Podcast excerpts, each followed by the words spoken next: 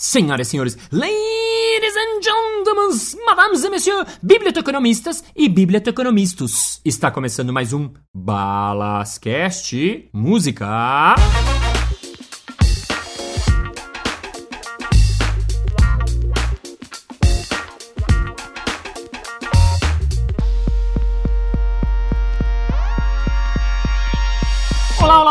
Seja novamente bem-vindo ao Balascast, esse podcast de número 15, que é um número muito importante, porque é um número 15, ele vem depois do 14, vem antes do 16. Para você que não sabe, ele é um número composto, um número triangular, um número primo, é, não sei de quem, mas ele é primo, além de ser um número defectivo. Saiba você, Márcio Balas também é cultura, mas isso não importa, o que importa é que vamos dar continuidade às histórias que eu estava contando. Então, let's continue the story of my life.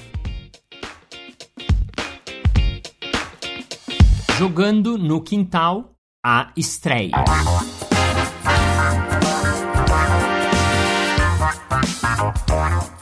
Episódio anterior eu contei de um ano e meio que ficamos todo o elenco na preparação do que seria o primeiro espetáculo jogando no quintal que aconteceria no quintalzinho da rua Cotoxó, que era o quintal da casa do César Gouveia, que era meu parceiro na época dos doutores. Junto com esse elenco maravilhoso, chegamos finalmente ao dia em que o público pagou seus 10 reais e viria para assistir a estreia desse espetáculo. A nossa ideia é que o público passasse por uma grande experiência, que não ia ser só um espetáculo, não, que ia ser um grande acontecimento. Então, desde a chegada das pessoas, quando as pessoas chegavam na casa do César, primeiro elas eram recebidas como se fosse um estádio de futebol. Então, a primeira coisa que acontecia, elas eram submetidas a uma revista. Tinham dois policiais, palhaços, obviamente, que faziam uma revista fictícia nas pessoas. Daí, as pessoas iam andando para comprar seus ingressos e já na entrada tinha uma pessoa com uma churrasqueira dessas bem vagabunda mesmo, fazendo um churrasco só pra ter o cheirinho de carne que tem nos estádios de futebol. Nem vendia churrasco,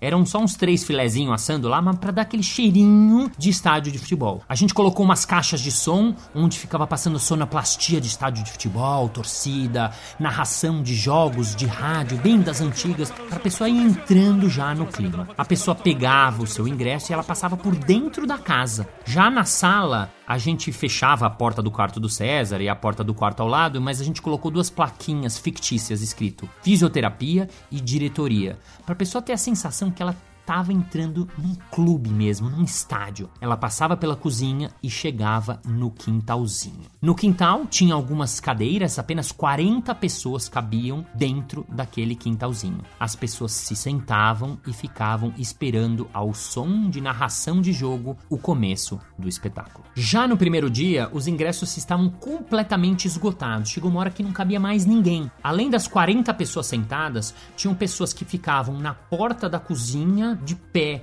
olhando de longe por cima das cadeiras. Tinha gente que foi pro quarto do César, eram muito amigos, então a gente tinha que enfiar as pessoas de algum, de algum jeito. Elas ficavam olhando pela janela do quarto do César amontoados, realmente estava abarrotado de gente. Chegou o grande momento e iniciou o espetáculo.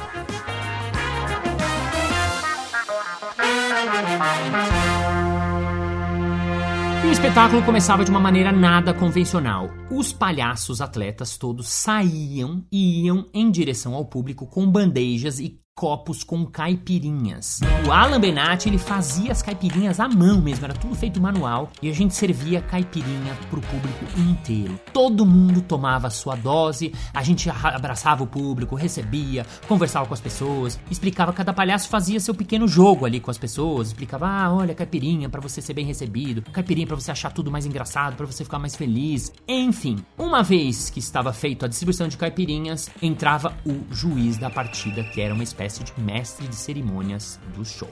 O juiz era responsável por explicar ao público o que iria acontecer naquele estádio. Então, a primeira coisa que o juiz fazia era escolher os times. E quem escolhia os times era o público. Então, o público selecionava: ah, quem vai ser o primeiro jogador do time laranja? Vai ser Manela. O primeiro jogador do time azul vai ser João Grandão. E aí, uma vez que os times estavam sorteados, os jogadores que estavam vestidos de palhaço com as suas roupas de palhaço. Cada um tava com a sua roupa, seu figurino normal, ainda não tinha nada a ver com futebol. Os jogadores saíam para colocar os seus uniformes. A segunda coisa que o juiz explicava para o público era o que iria acontecer. O público não tinha ideia o que iria acontecer lá. Então ele explicava: aqui vai acontecer um jogo de improvisação de palhaço. Teremos de um lado o time azul, do outro lado o time laranja. E vocês serão o público torcida. Então é muito importante que vocês tenham a animação da torcida, que vocês sejam a torcida e mais do que isso, vocês vão a cada rodada votar em qual dos dois times foi melhor. Sendo assim, o time que tiver a maioria dos votos vai ganhar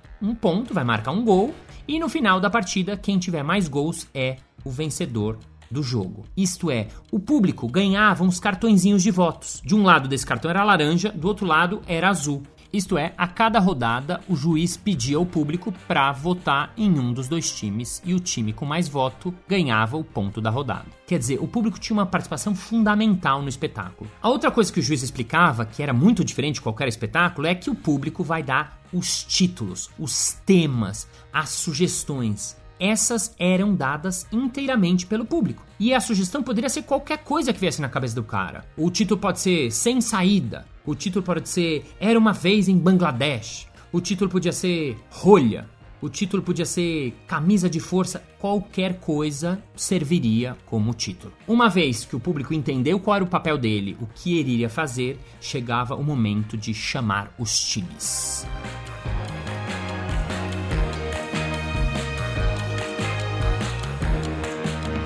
No momento da entrada dos jogadores, a gente colocava a música lá em cima, super alta.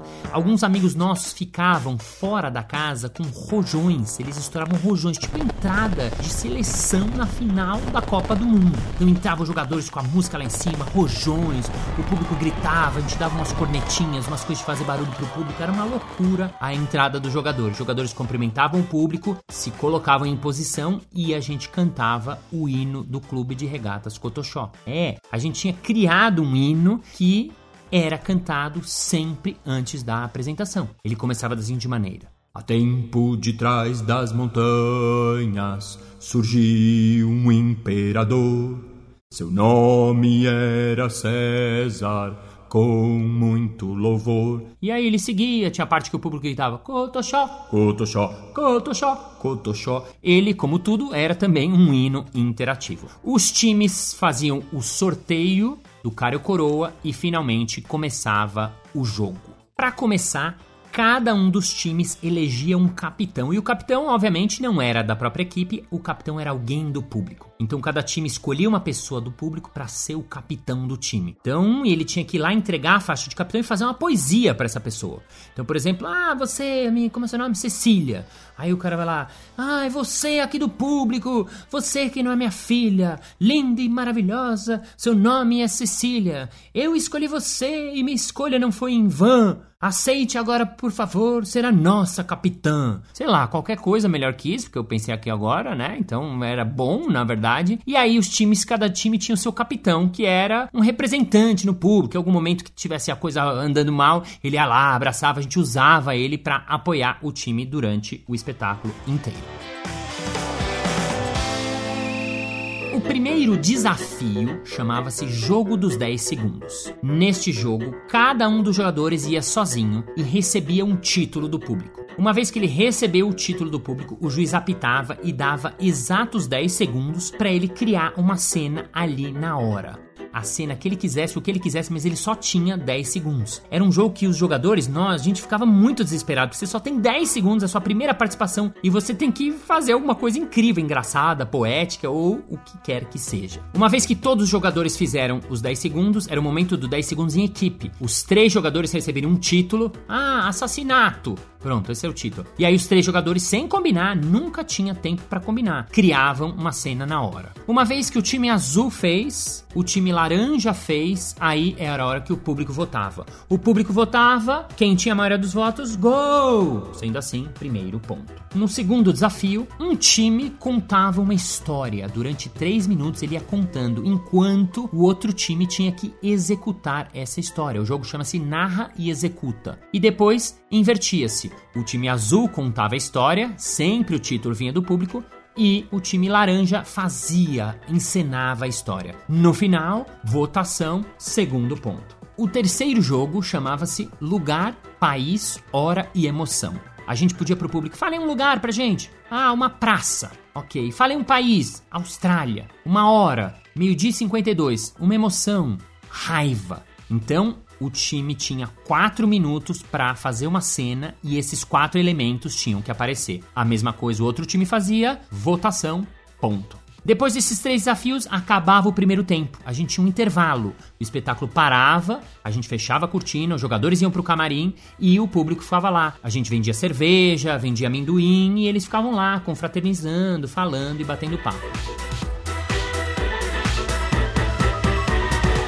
No segundo tempo, a gente fazia um jogo chamado Estilos Dramáticos, onde o público sorteava novela mexicana, ou romance, ou tragédia, ou musical, ou terror, ou conto de fadas, ou documentário, e o time tinha que fazer uma história dentro desse estilo. Mais uma vez, pontuação, gol. E o último jogo era chamada improvisação mista, onde os times teriam que jogar conjuntamente. Era sete minutos de improvisação, o público dava o título e os times tinham que jogar juntos, tinham que criar, co-criar, mesmo que eles estivessem competindo, eles tinham que se ajudar e o público no final elegia quem marcava o gol. No final desse jogo, votação e quem tivesse o maior número de gols era o campeão do dia e era declamado o vencedor. No final do espetáculo tinha a cerimônia de premiação e o juiz explicava que Hoje eles vão receber um prêmio diferente, que normalmente lá fora tem vários tipos de prêmio, a sociedade sempre premia o melhor, mas aqui vão ser premiados perdedores e vencedores. Assim, para surpresa do público, os seis jogadores entravam no palco e iam receber o grande prêmio, a grande medalha final, que o público até então não sabia o que era. E cada um dos jogadores chamava uma pessoa do público para fazer a entrega do prêmio. Contagem regressiva 3, 2, 1, grande música de final e finalmente era revelado o prêmio. O prêmio era uma torta. Então cada pessoa do público dava uma tortada na cara dos palhaços. O juiz decretava o final do jogo, levava a tortada na cara dele também e assim terminava a estreia do jogando no quintal. The end of the story.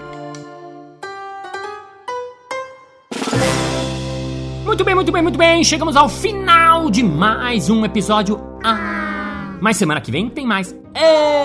Muito obrigado pela sua participação, obrigado pelos feedbacks que a gente está recebendo no Balascast, que é o grupo que tem no Facebook. Se você quiser entrar, é muito bem-vindo. Tem comentários, tem várias coisas legais lá. O Gabriel Faleiros deu feedback. O Will Barros falou que ouve a gente diretamente de Cine, na Austrália. É. Enfim, chegou então agora a hora do nosso momento Merchan.